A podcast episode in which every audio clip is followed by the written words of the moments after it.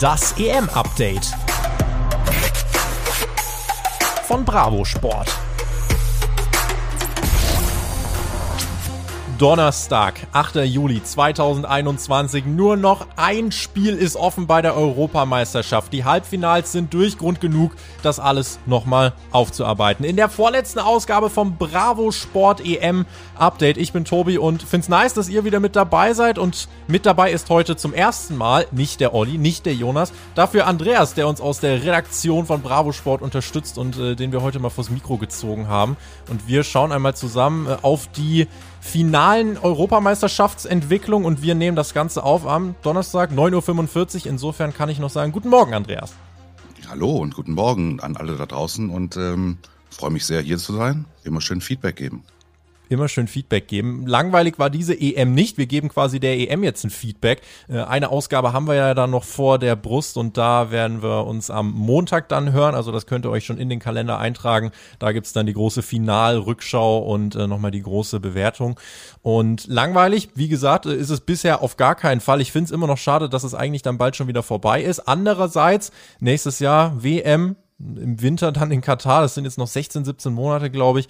Äh, wenn ihr Lust habt da draußen, dann äh, gibt es dann natürlich auch ein großes Bravo Sport Winter WM-Update. Äh, bis dahin sind es aber noch ein paar Tage. Also bleiben wir beim Hier und Jetzt Europameisterschaft, die Halbfinals.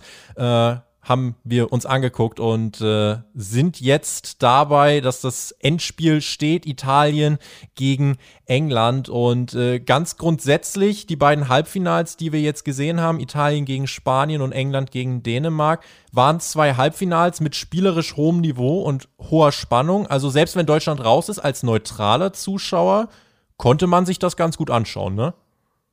Absolut. Also insbesondere äh, Italien, Spanien war eine, eine Augenweide, würde ich es fast nennen. Also gestern war natürlich ein etwas anderes Spiel, würde ich mal sagen.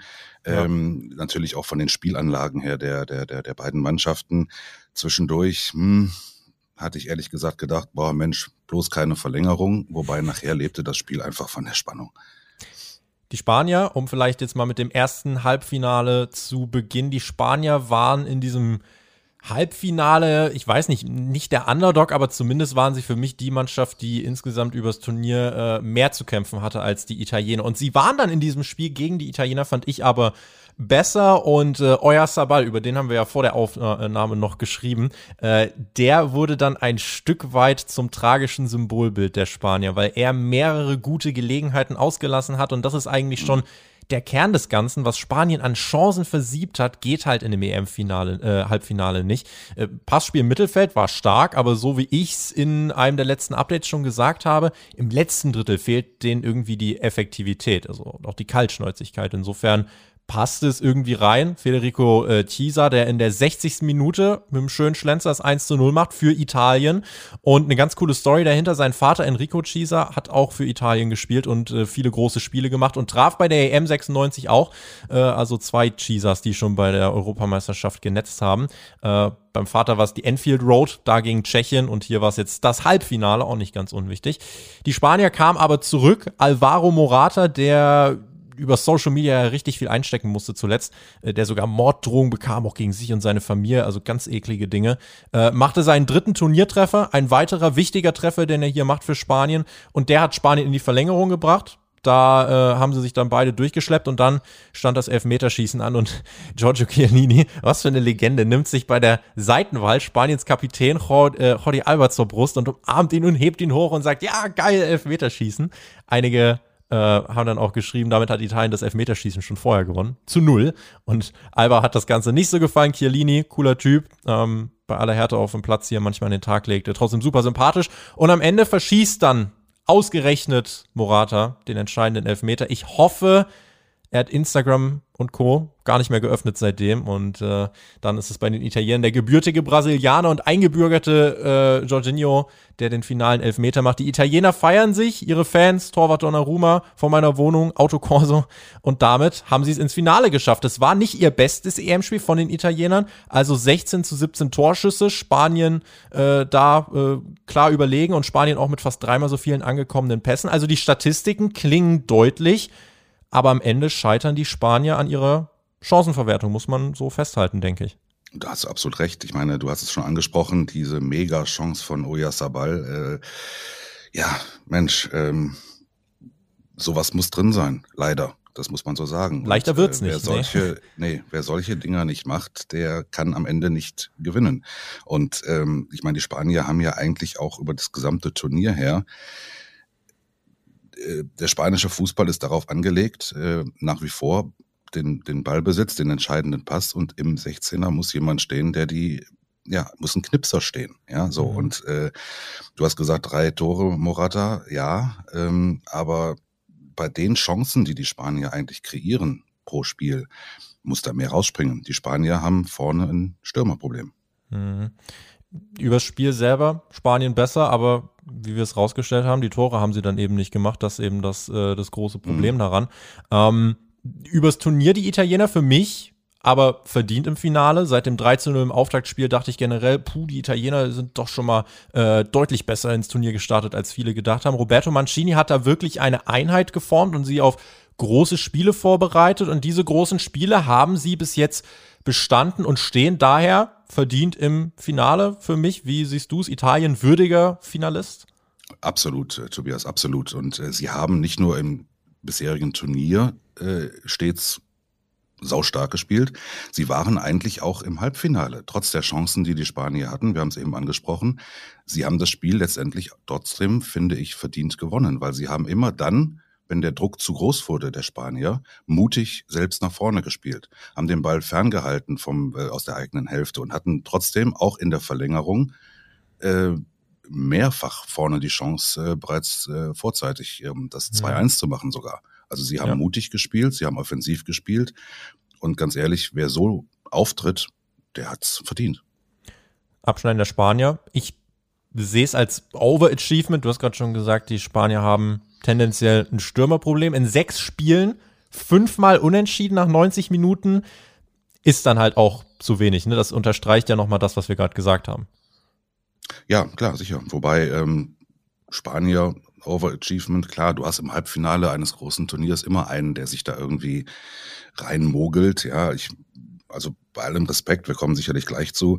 Äh, die Dänen, naja, ne, Hat keiner erwartet tragen, auf jeden Fall. Ne, also äh, von Deutschland müssen wir, glaube ich, gar nicht reden, ja. Wobei, das war dann ja eher eine Under, Underachievement letztendlich, ja. Wobei sie ja natürlich auch, äh, ja, wenn man die Halbfinals gesehen hat, äh, völlig zu Recht im Achtelfinale ausgeschieden sind.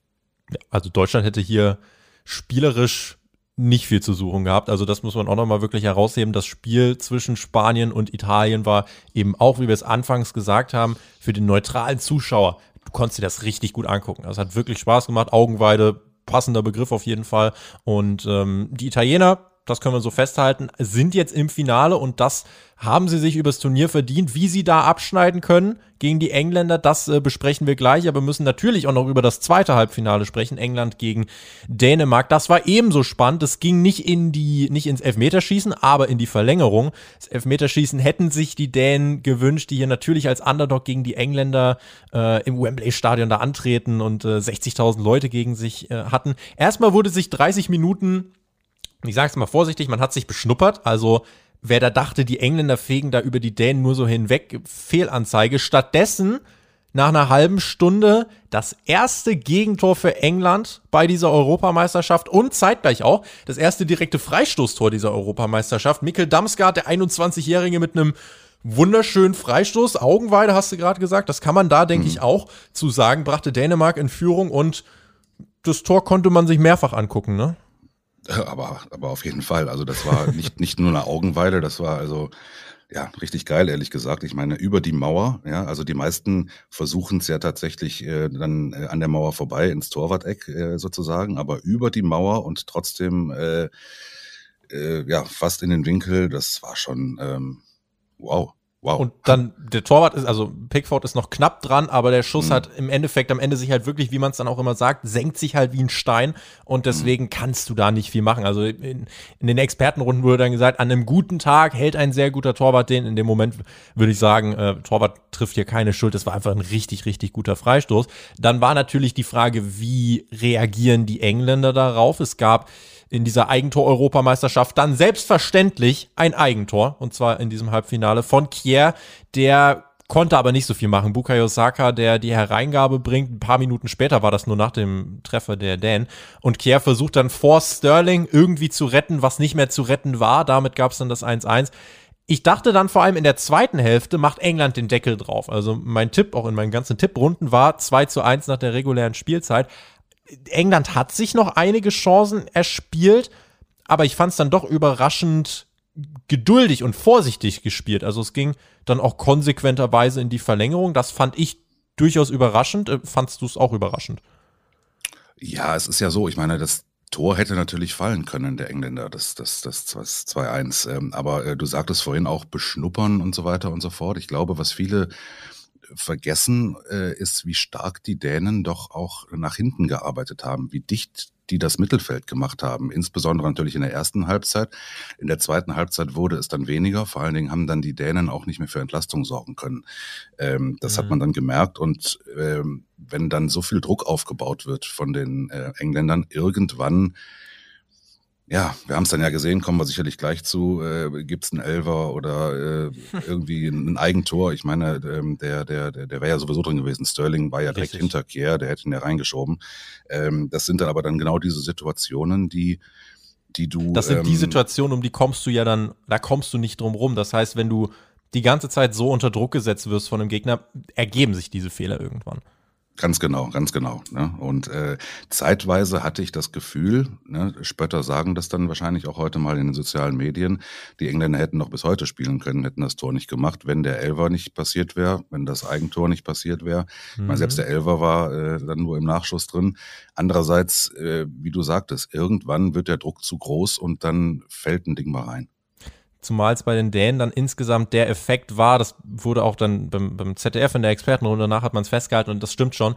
Ähm, die Engländer haben ein bisschen mehr rotiert als die Dänen und die Dänen waren halt einfach platt gespielt. Also die haben in diesem Turnier, auch wenn sie weniger Minuten auf dem Buckel haben äh, in der EM jetzt als, äh, als England, haben die trotzdem die haben so viel rausgehauen, mussten so viel kämpfen, um überhaupt in dieses Halbfinale zu kommen. Die waren halt einfach platt. Erste Hälfte der Verlängerung, äh, da gab es dann schon Powerplay der Engländer, die haben sich die Chancen erarbeitet und äh, dann, ja, war es eigentlich so von allen strittigen Entscheidungen, die es ja durchaus gab in diesem Spiel, sucht sich der Schiedsrichter halt die ausführen Elfmeter, die tendenziell am ja, wenigsten Elfmeter war. Also in meinen Augen definitiv kein glasklarer Elfmeter. Jetzt kann man halt streiten, ist das eine glasklare Fehlentscheidung gewesen? Muss der Videoschiedsrichter da eingreifen? Ein Kontakt gab es ja. Was, was meinst du? War, war gerechtfertigt mhm. oder? Nein, also für mich war das kein Elfmeter, ganz klar, aber der Videoschiedsrichter hat ja eingegriffen, so wie ich das verstanden habe. Und dann kommt diese Regelung, äh, die sich irgendjemand mal ausgedacht hat. Es war ein Kontakt und deswegen ist es Elfmeter. Ähm, wenn man im 16er nicht mehr einen Kontakt haben darf, ohne dass es ein Foul ist, äh, das geht für mich am, am, am, am Sinn des Spiels irgendwie dann vorbei. Das muss ich ganz mhm. ehrlich sagen. Und ich gehe noch einen Schritt weiter. Ich finde, als Schiedsrichter hat man auch eine gewisse Verantwortung fürs Spiel und für den Spielausgang. Man weiß einfach, wenn man in der Verlängerung einen Elfmeter gibt, ähm, dann greift man wirklich ja brutal ins Spiel ein. Muss ja, er sich vielleicht äh, wenigstens nochmal angucken oder so. Zum Beispiel, ja, es gibt diese Regelungen. Äh, ich ich finde generell äh, das Thema Videoschiedsrichter äh, hat es hat äh, war ganz gut bei der WM, äh, bei der EM. Hm. Ähm, Im Vergleich zum Beispiel zur Bundesliga. Es ging schneller und es war irgendwie klarer, ja. Transparenter. Aber ja, ja transparenter, aber trotzdem, ähm, ich finde, in so einer Situation kann man in einem EM-Halbfinale in der Verlängerung keinen Elfmeter geben. Manuel Gräfe hat das dann nochmal erklärt, äh, auch beim ZDF danach und hat gesagt, also der Videoschiedsrichter guckt sich das an und in dem Moment, wo es keine klare Fehlentscheidung ist, sagt er, dann gilt die Entscheidung des Schiedsrichters auf dem Platz. Ich weiß jetzt nicht, ob der Referee sich das nicht doch nochmal hätte angucken können und ob er gesagt hat, nö, ich bin mir sicher. Es halt ist halt bitter. Also ich verstehe dann auch total die Ideen, die dann, äh, die das natürlich frustriert und äh, auch hier in Deutschland war es natürlich äh, so, dass dann natürlich alle gesagt haben, kein Elfmeter, aber ich glaube, da sitzt noch ein bisschen der Stachel, äh, Stachel auch vom Achtelfinale. Äh, insofern, ja, es gibt den Elfmeter. ist nun mal jetzt nicht zu ändern. Kane macht es dann im Nachschuss. Schmeichel, der generell ein richtig starkes Spiel gemacht hat im Tor der Dänen, äh, pariert erst den Elfmeter, kann den aber nur nach vorne klatschen lassen und dann äh, macht Kane äh, das eins oder macht das erste Tor eben in der Verlängerung. Das entscheidende Tor, das 2 zu 1. Und das bringen die Engländer dann auch über die Zeit. Ähm, und die Dänen ja, haben versucht, sich gegenzustemmen, aber waren dann eben, wie gesagt, zu platt gespielt. Im gesamten Turnier die Engländer nur ein Gegentor. Auch hier will ich die Frage stellen, sind sie jetzt verdient im Finale? Das wird ja, wird ja ein Heimspiel für die. Ja, auch die Engländer sind für mich verdient im Finale. Ähm, so wie wir es bei den Italienern gesagt haben, muss man sagen, die Engländer sind verdient im Finale, weil sie einfach hinten wahnsinnig stark stehen. Ich meine, ein Gegentor, das war noch ein direkter Freistoß gestern, äh, die sind nicht zu knacken. Und zum Fußball gehört, so leid das dem äh, neutralen Zuschauer manchmal tut, auch eine gute Defensive. Mhm. Und die stand gut, das muss man auf jeden Fall so sagen. Ich habe auch gleich, äh, wenn wir über das Finale selber reden, habe ich auch nochmal den Weg ins Finale beider Teams. Äh, denn da, da wird sich das auch nochmal bestätigen. Äh, für Dänemark, aber das wollen wir auf jeden Fall nicht untergehen lassen. Das ist trotzdem eine Turnierleistung. Die sind über sich hinausgewachsen. Gerade mit diesem Vorfall, das hätte ihnen ja keiner zugetraut. Christian Eriksen, äh, sein, sein ja, Zusammenbruch, sein Herzstillstand da eben im ersten Spiel, dass die es dann bis ins Halbfinale schaffen, ist eine Leistung vor der kann man nur alle Hüte ziehen, oder? Also die haben sich ja wirklich ins, ins Herz der, der Fans in Fußball-Europa gespielt. Hm, ich finde, bei den Dänen sieht man wieder ganz klar, wie wichtig der Kopf ist beim Fußball oder vielleicht auch beim Sport im Allgemeinen. Ja, ja? Also die äh, irgendwie war jedem klar bei diesem Auftaktspiel nach dieser fürchterlichen ähm, äh, Szene, dass die vielleicht sogar das Spiel verlieren. Ja, so gegen die Finnen zu verlieren im Auftaktspiel. Äh, ja, so, aber dann wurden sie getragen von dieser, ja, von einer gewissen Begeisterung, ja, von einer gewissen Empathie und haben sich von Spiel zu Spiel gesteigert. Gestern war nur einfach dann Schluss. Und sie haben ja vor allem, also das war ja wirklich äh, für die Dänen eine Sache, äh, in dieser Gruppe überhaupt dann weiterzukommen. Also äh, Belgien war der souveräne Gruppenerster. Dänemark hat es dann geschafft, mit drei Punkten letzten Endes weiterzukommen. Also äh, ist auch dann tatsächlich krass, wenn man sich das einmal dann vor Augen führt. Ich glaube, das erste Spiel gegen die Finn, ich gucke gerade nochmal, verlieren sie dann ja sogar mit 1 zu 0. Und da denken ja auch alle, boah, gut, okay, es ist halt nicht mehr an Fußball zu denken. Ähm, und dann kommen sie aber zurück tatsächlich. Und wie du es gesagt hast, dann schaffen sie es eben, sich in dieser, äh, sich in diesem Turnier nochmal zu regenerieren. Auch trotz der Niederlage gegen Belgien am zweiten Gruppenspieltag. Das wichtige, hohe äh, Ergebnis dann am dritten Spieltag, was sie sich dann geholt haben, als sie 4-1 gegen Russland gewannen damit sind sie, ich glaube, auch eine der ersten Mannschaften, die als äh, Gruppenzweiter mit nur einem Sieg in der Gruppenphase äh, weitergekommen ist und zwei Niederlagen. Äh, das ähm, auch immer eine ganz interessante Statistik. Also das zeigt, wenn die Einstellung stimmt, wenn da wirklich so eine Einheit zusammenwächst, dann können die über sich hinauswachsen. Und das in diesem Turnier zu sehen, war wirklich richtig, richtig schön, eine richtig schöne Fußballgeschichte. Und ähm, die Dänen haben uns hier sehr, sehr viel Freude bereitet waren hier in diesem Spiel gegen England dann am Ende unterlegen. Die Atmosphäre war schon krass im Wembley, wenn die Engländer da spielen vor 60.000 eigenen Fans. Äh, wie groß wird dieser Faktor denn fürs Finale England gegen Italien? Da wird's ja, es wird ja wieder sehr laut und es wird wieder sehr viel pro England sein. Es wird mehr oder weniger, ja, nee, Quatsch, es gibt ja italienische ähm, Italiener in England, die dürfen ja rein ins Stadion, aber trotzdem ist natürlich die, die überwältigende Mehrheit äh, für England und man hat mhm. gestern ja auch gesehen, was das tatsächlich bewirken kann. Ähm, ich, es gibt so zwei, drei Stadien auf der Welt, die sind auch für die hartgesottensten Profis, glaube ich, noch äh, immer was Besonderes. Und äh, Wembley gehört einfach dazu. Also das äh, hört man auch, wenn man mal mit Spielern spricht. Äh, äh Bernabeo in, in, in, in äh, Madrid ist auch so ein Stadion, mhm. wo schon noch irgendwie ein bisschen die Knie weich werden, selbst bei den härtesten Profis. Und wie gesagt, Wembley gehört dazu. Und egal wie hart die Italiener dann auch vielleicht tun und egal wie wie selbstbewusst sie sind, ja, nein, es wird einen Unterschied machen. Ich bin sehr gespannt auf dieses Finale. Zwei defensiv starke Mannschaften. Gucken wir uns den Weg ins Finale nochmal an. Italien Gruppenerster gegen Wales, die Schweiz, Türkei. 7 zu 0 Tore, drei Spiele, drei Siege. Das war sehr souverän. Dann das Achtelfinale 2-1 gegen Österreich nach Verlängerung. Dann gegen Belgien 2 zu 1 im Viertelfinale. Jetzt im Halbfinale gegen die Spanier im Elfmeterschießen durchgesetzt. Also wer solche Gegner aus dem Weg räumt, der hat es auch verdient. Das haben wir jetzt gerade schon eben unterstrichen. Und der Weg ins Finale für England tendenziell könnte man dann meinen, ist es der vermeintlich leichtere Weg. Also kannst gleich gerne nochmal deine Einschätzung dazu geben. Also Gruppenerster mit zwei Toren, sieben Punkten. Also wirklich ganz minimalistisch gegen Kroatien, Tschechien und Schottland durchgesetzt. Dann das 2 zu 0 gegen Deutschland. Das war, glaube ich, der Schlüssel einfach fürs Selbstvertrauen. Ab dann haben sie wirklich dran geglaubt. Dann das 4 zu 0 gegen die Ukraine. Das war das Auswärtsspiel in Rom. Jetzt das Halbfinale gegen Dänemark. Auch diese Prüfung haben sie bestanden. Aber wenn man das so liest, tendenziell, wenn wir jetzt, ja, wobei, wenn die, die Deutschen in der aktuellen Form sind halt auch nicht die aktuelle, äh, sind nicht die krasse Bedrohung gewesen. Die Engländer vermeintlich mit dem leichteren Weg. Kann man das so stehen lassen? Ja, absolut. Ich meine, äh, bei den Italienern, wer Spanien schlägt, wer Belgien schlägt, ähm, da gibt's nicht mehr viel. Ja, so. Und die Engländer haben natürlich gegen Deutschland, du hast es richtig als Schlüsselspiel bezeichnet, ähm, wenn wir uns erinnern, äh, es hätte vielleicht auch anders ausgehen können. Also Verlängerung wäre vielleicht möglich gewesen. Wir erinnern uns alle an, an, an Thomas Müller, an seine Riesenchance. Das wäre das 1-1 gewesen. Ja. ja. Äh, der Sieg für die Engländer war verdient, aber Fußball ist manchmal einfach und ähm, es hätte auch anders ausgehen können. Mhm. Und auch gestern gegen die Dänen, die Dänen haben geführt, haben die erste Halbzeit, fand ich, äh, auch immer wieder für Entlastung gesorgt. Zweite Halbzeit sind sie eingebrochen, aber auch das gestrige Spiel hätte anders ausgehen können. Und ähm, von daher hatten sie auf jeden Fall die einfacheren Gegner und haben nicht ganz so überzeugend äh, gespielt wie die Italiener.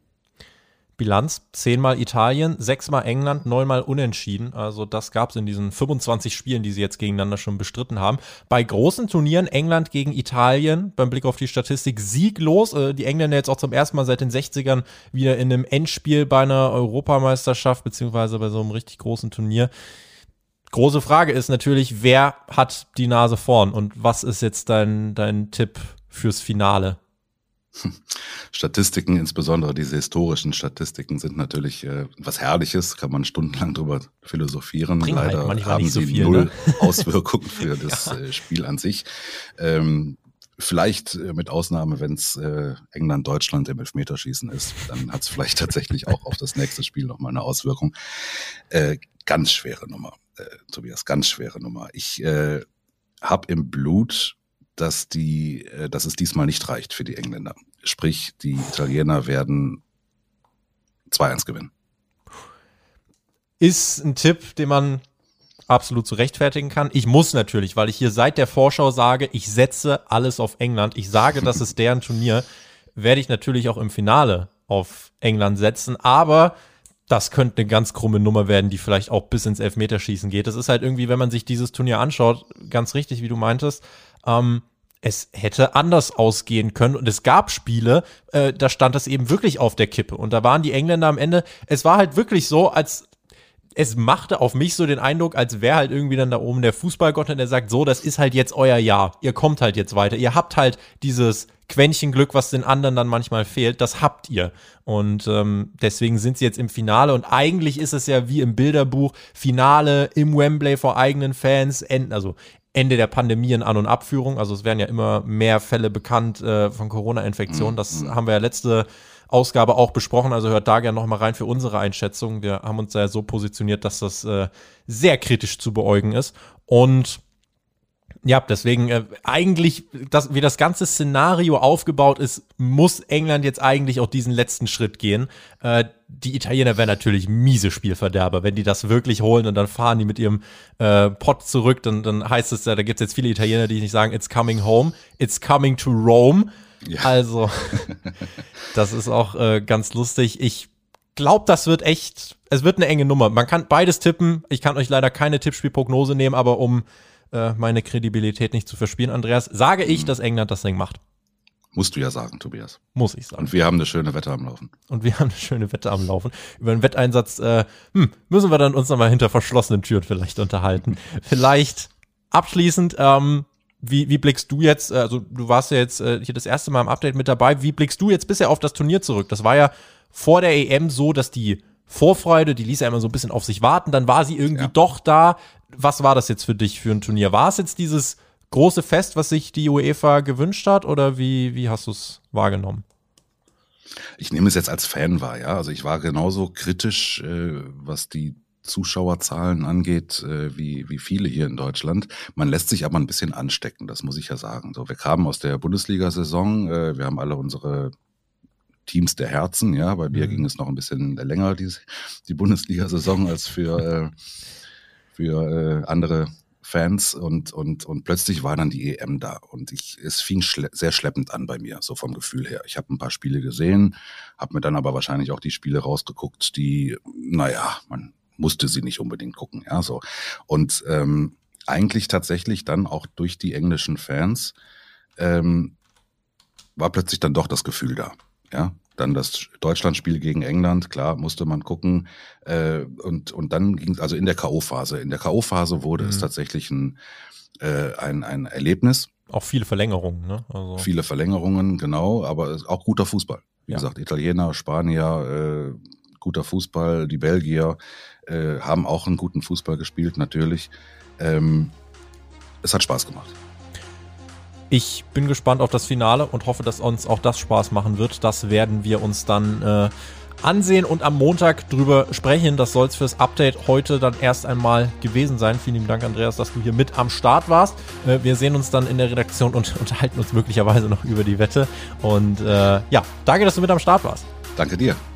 In diesem Sinne, vielen lieben Dank an euch natürlich auch fürs Zuhören oder auf YouTube fürs Zuschauen. Ihr findet unser Update ja auf YouTube und auch auf allen anderen gängigen Podcast-Plattformen, Spotify, iTunes und Co. Und selbstverständlich auch wieder der liebe Verweis auf Instagram. Dort könnt ihr euch übrigens mal angucken, wie sich die Engländer auf das äh, Halbfinale vorbereitet haben. Sie sind auf bunten Einhörnern geritten. Das hört sich verrückt an.